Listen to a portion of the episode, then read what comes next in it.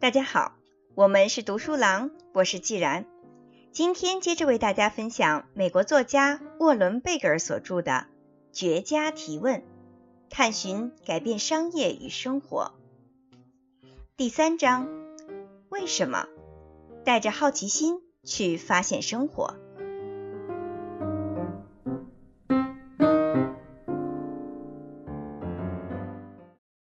在熟悉的环境中寻找新鲜感。为什么乔治·卡林能看到被我们所忽视的事物呢？当我们退一步时，究竟看到了什么呢？本质上，我们看到的是与之前同样的景象，但是当后退更大的距离时，进入视野的就是一个更大的画面。此时，我们不仅能看到事物发展变化的整体脉络，还可能会注意到之前认为没有关联的事物之间，仿佛一瞬间具有了某种关联。而这种发现就会改变一切。退一步来，重新检查那些你用同样的视角观察了许多年的事物，你可能会突然发现自己好像是第一次看见这个事物。这样的经历。感觉上有一点像是见所未见。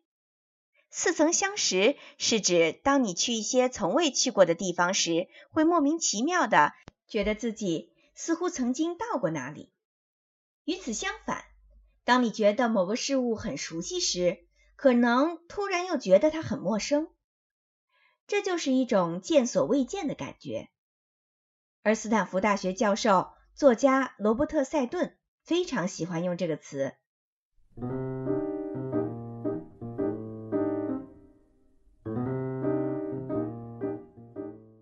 萨顿指出，如果训练自己以一种见所未见的方式来观察周围的世界，那我们就会发现一系列新的可能性，提出新鲜的问题，追逐新思想，应对面临的新挑战等。而这一切都在过于熟悉的环境中，往往是被伪装起来的。采用这种见所未见的视角，商业领袖和管理者更容易注意到自己原先运用的一些矛盾和过时的方法，也会注意到潜在的机遇。某些致力于解决社会问题或私人问题的人，则可能会凭借这个视角有更多的发现，针对他或他看到的状况提出基础性的问题。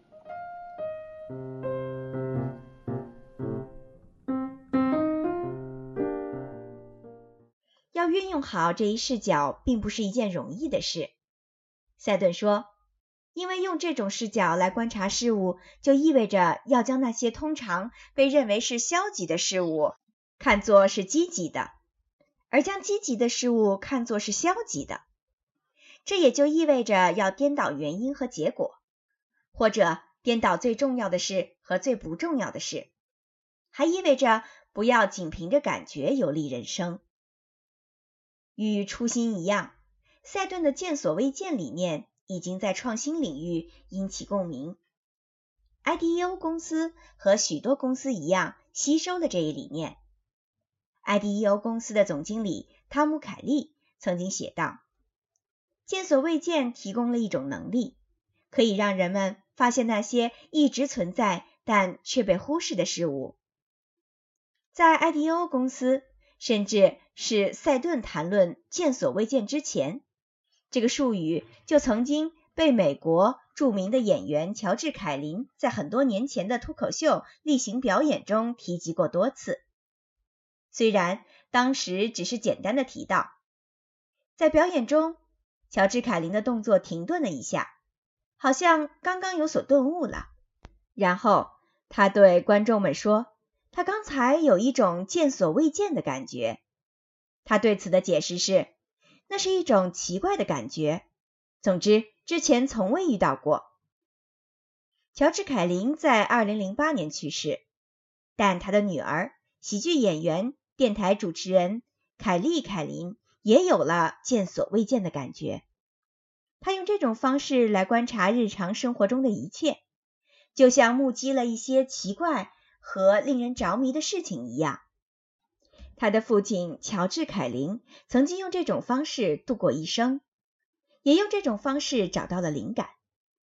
当这份熟悉感在某种程度上慢慢让你觉得身处另一个世界时，你就能感觉到这个世界是新鲜的。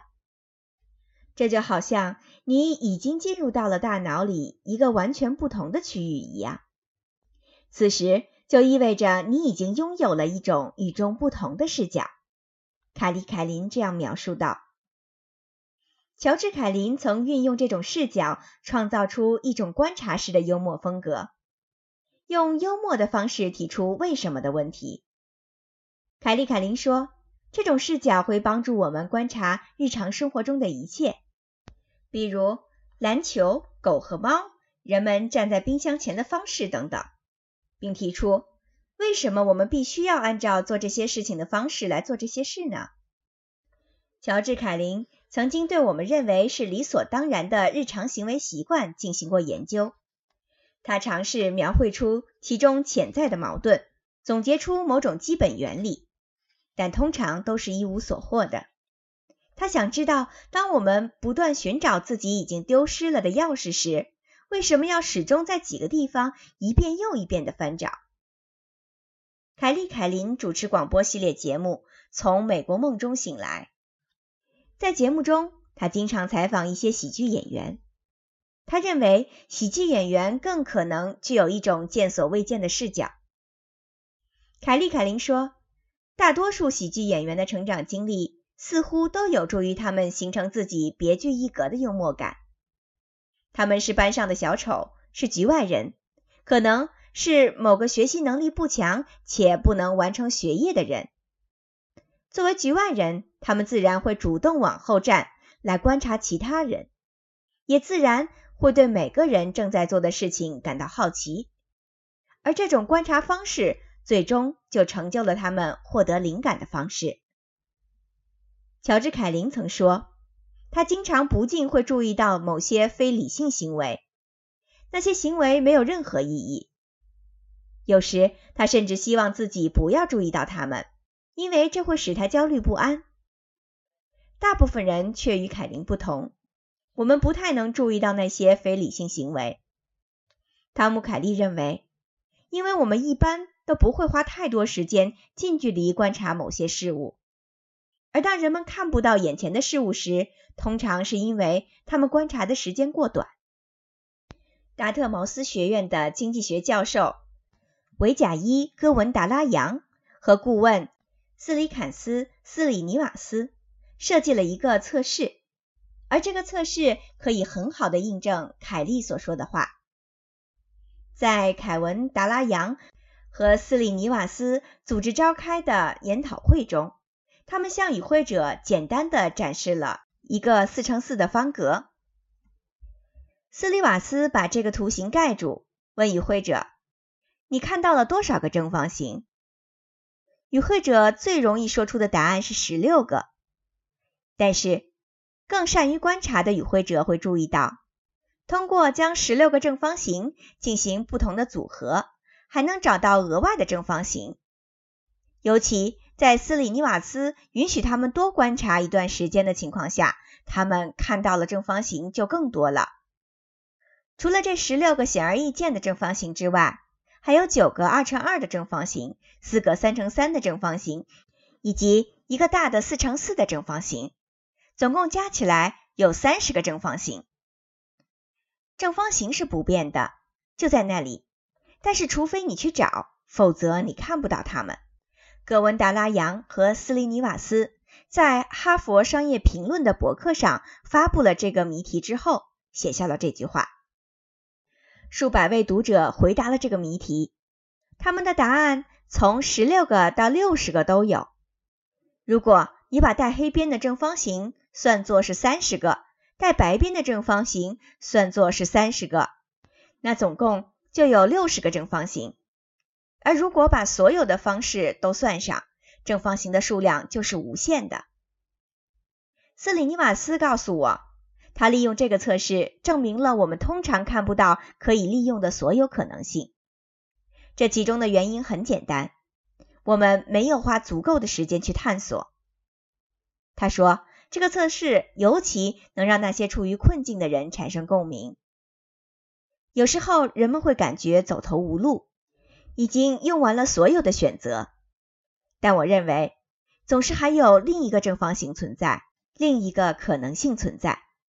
如果你一直持续不断的寻找，就一定能找到它。伟大的探寻者始终保持观察的状态，观察某种情况或某个难题，周围的路人以及自己的行为。他们会研究非常细小的细节，不仅寻找某些地方有什么，还寻找自己错过了什么。另外，他们会退一步，从旁观察事物。甚至会根据需要从侧面来观察事物。在萨顿写的关于见所未见和怎样发现熟悉之感的文章中，他建议我们要从眼前的事物或模型上转移注意力，转到背后的事物上来。如此近距离的观察，对人们的耐心和毅力都有一定的要求。在看到最初的十六个正方形之后。我们要有意愿，仍继续进行观察。而当你注意到第三十个正方形时，就已经证明别人还未看到的机遇之窗正向你打开。爱因斯坦谈到过他在干草堆里找针的故事，而大多数人在干草堆这样的地方都不会继续寻找。他说，秘诀在于持续不断的寻找，努力搜寻一根更好的针。为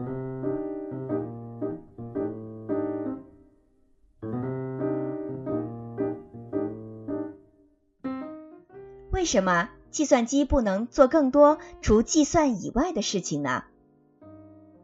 二十世纪五十年代，科学家还不知道怎样将计算机用于数学运算之外的领域。康韦·伯纳茨里是一位英国的数学家。需要运用早期的商业计算机进行工作。他曾着迷于这样一个问题：计算机除了进行数学计算，还能用来连接信息吗？之后，他的儿子，软件工程师迪姆·伯纳茨里，又进一步完善了这个问题。迪姆·伯纳茨里沉浸于大量的研究数据，他想知道是否存在一种方式。能将初期的互联网与超文本链接结合起来，以便更好地找到信息和分享信息。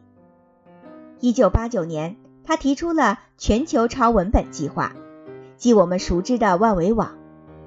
他的研究原型包括我们现在熟悉的网络浏览器 HTML、HTTP 和 URLs 的结构。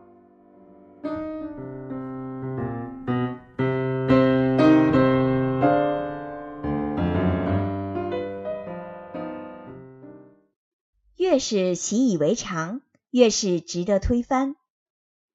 如果我能给你提供充气床垫，你为什么还要在意没有一张床呢？二零零七年秋季，乔·格比亚和布兰切斯基的脑海中浮现了一个问题，这是一个非常重要的问题，但却不是一个美丽问题。戈比亚回忆道：“用什么来支付租金？”这是我们当时面临的一个主要问题。他和室友切斯基没有工作，也没有什么钱，但他们在旧金山的确有一套体面的公寓，有一个地方能够睡觉，为他们遮风挡雨。对许多人来说，这已经足够了。每年都会有很多人来到旧金山参加商业会议，这时候旧金山所有的旅馆一般都被预订满了。而此时来参会的人则极度渴望能有地方歇脚。戈比亚和切斯基也曾经经历过这种状况，他们认为这种情况是不应该出现的。我们为什么不能为这些人找到一个地方让他们睡一晚或两晚呢？于是他们最终提出了一个新问题：他们为什么不能在我家里睡觉呢？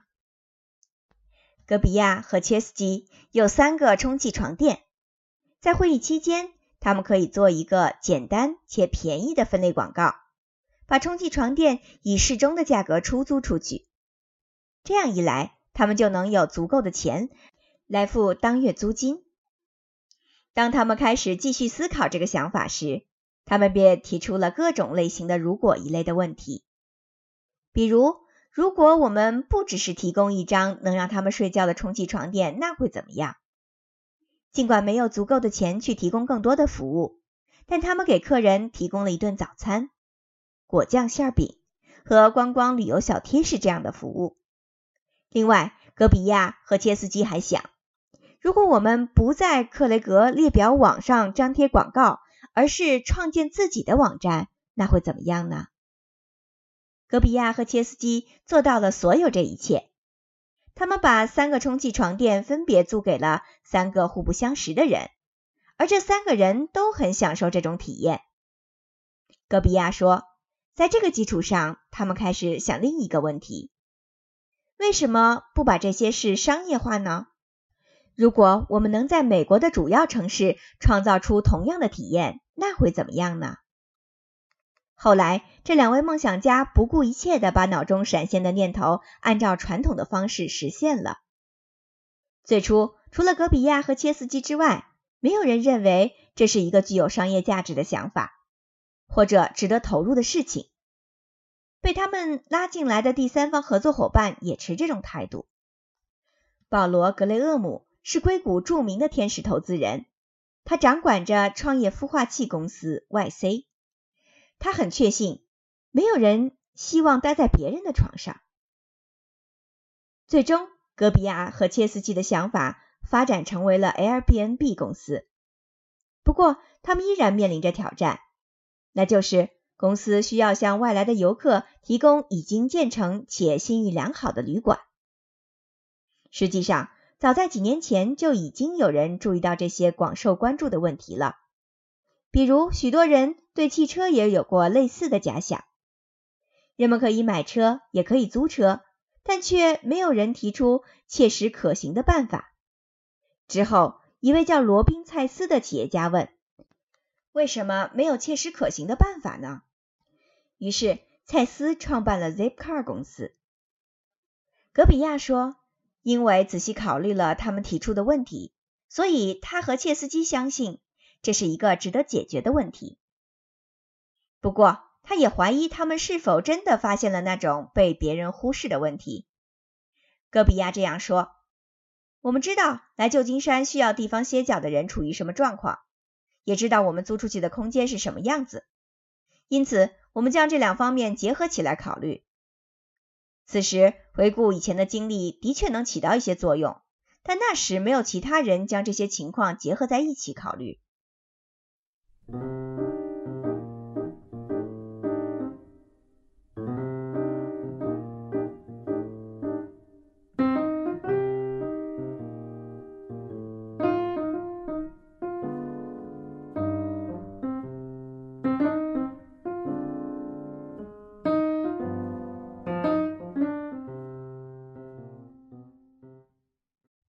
比亚和切斯基提出的最初的问题便是。他们能否将首次取得的成功经验扩展成为一门生意？然而，提出这个问题就必须面对一些阻力。只有在这个问题的基础上持续思考解决方案，才能克服阻力。另外，在这个过程中出现的每一个新问题都会推动他们继续寻找解决方案。他们想知道，如果我们将这种想法付诸行动。并在另一个城市检验它是否有效，那会怎么样？随着2008年在美国丹佛市举行的民主党总统会议的召开，他们发现丹佛是最适合检验他们想法的地方，因为会议期间会有许多人来到该城市，在此时当地的旅馆必定不能满足那么多人的需求，但是。与会者和那些有空间出租的人，怎样才会注意到 Airbnb 网站呢？戈比亚和切斯基负担不起广告费，因此他们必须制造新闻。他们知道各种新闻频道都会对这次会议进行报道，不仅要报道拥挤的丹佛，还要报道旅馆全部满员的丹佛会处于什么样的状况。于是，他们将 Airbnb。设计成一家解决丹佛拥挤问题的公司，让这样的公司进入新闻制作者的视野。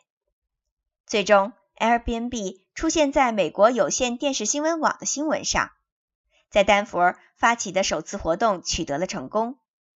Airbnb 网站上迎来了大量预订房间的人。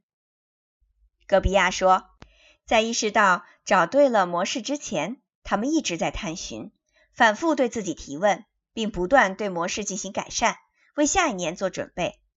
而他们在利用自己的网站出租房间的同时，也提出了一系列新问题，比如这种模式的什么方面比较好，什么方面还有待改进。在这个过程中，他们发现一些租客在与公寓房东结算时会感到很尴尬。格比亚回忆说：“这种感觉就像是整个体验过程中你都是放松的，也感觉这种体验很有意思。”但到了付钱的时候，就感觉不好了。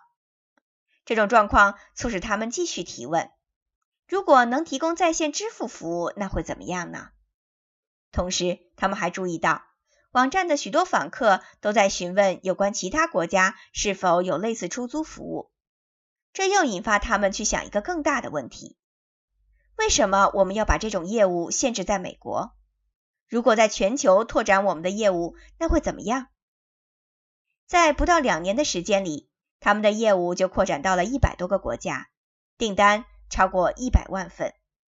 更令他们兴奋的是，他们获得了一亿美元的投资，甚至还赢取了早先怀疑他们是否能够成功的人的信任，比如 YC 公司的格雷厄姆，最终成为他们的种子基金投资者之一。最近。戈比亚和切斯基正在提出一系列全新的问题，比如创造一种分享型经济是否可行？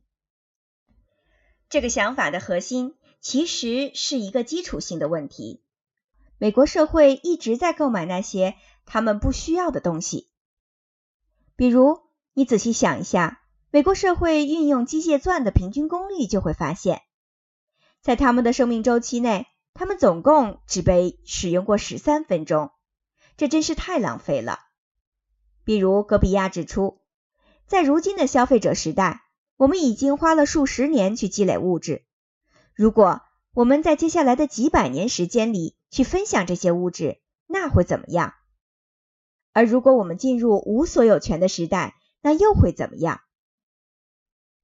无论 Airbnb 是否成功的将我们带入他们野心勃勃的分享型经济运动，这都是一个开放式问题，甚至比之前关于人们是否愿意分享房屋和床的问题更为开放。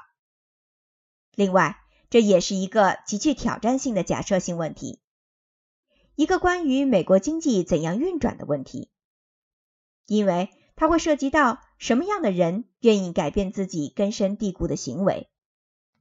分享是否能发展成为一种可行的商业模式等问题。格比亚和切斯基之所以能取得成功，是因为他们渴望挑战假设类问题，并坚信每一个事物都注定会发生变化，且不在乎持有传统观念的人怎样看待他们的行为。我认为。这种挑战假设的问题也属于为什么一类的问题。我们可以把这种问题看成是挑战性问题，而挑战者们对以下这些问题持有一种明确的态度：焦虑不安、反抗、质疑习俗和权威。为什么我们应该满足于现状？当你告诉我不能去做某事时，为什么我应该相信你？指导哈佛大学生开展创新项目的保罗·博蒂诺指出，提出挑战性问题本来就会让人不舒服，因为它会制造不和谐的气氛。博蒂诺说，他指导的创新项目吸引了最聪明和最具创造力的大学生加入，但即使是这些学生，也倾向于接受别人告诉他们的事，并非对此进行质疑。博蒂诺的主要任务是教这些学生理解，听从别人告诉你的就意味着维持现状，而为了更好的质疑，你就必须有能力去打破常规，告诉自己这件事不必按照这种方式去做。这种做法与许多学校传授给学生的理念正好相反。比如，学校会告诉学生，每个问题都有一个正确的答案，你最好接受这个答案，并且记住它。当德波拉·梅尔建立中央公园东方学校来鼓励学生提问时，他培养学生养成的第一个思维习惯就是提问。我们怎样才能知道什么是真的呢？梅尔想让学生去质疑他们被传授以及被告知的一切。凯利·凯林指出，自己的父亲乔治·凯林一生都在质疑权威。他给家长的建议是：不要只教孩子怎样阅读，还要教他们去质疑自己读到的东西，教他们去质疑每一件事。博蒂诺说，人们有一种惯性思维。认为应该接受专家的答案，但他表示，要想坦然的质疑其他人提出的专业问题，唯一的方法就是反复探寻，不断的探寻。在一些人们已经习以为常的事情上提出挑战性问题，就意味着你有可能被问到一些反挑战性问题，比如，你凭什么认为自己了解的比专家还多？该问题的答案是：你没有比专家了解的更多，你知道的更少，但这有时反而是一件好事。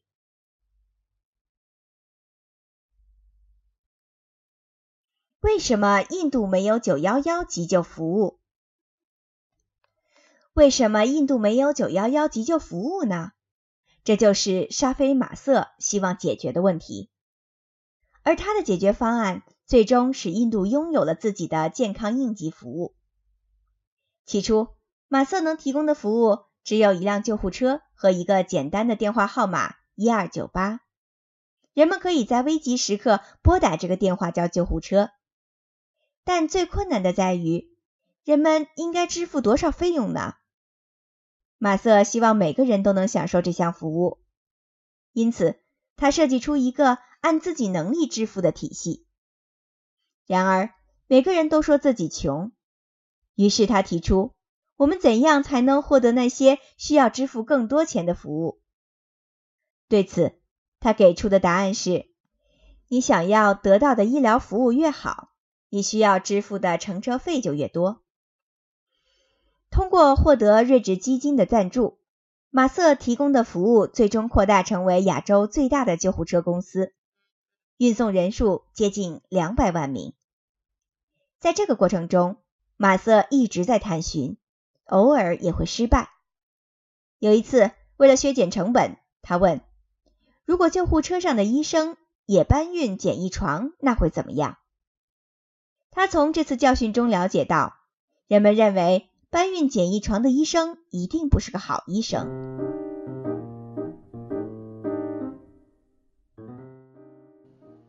格比亚和切斯基有一种反叛的态度，与之相伴的则是一系列成功的探寻。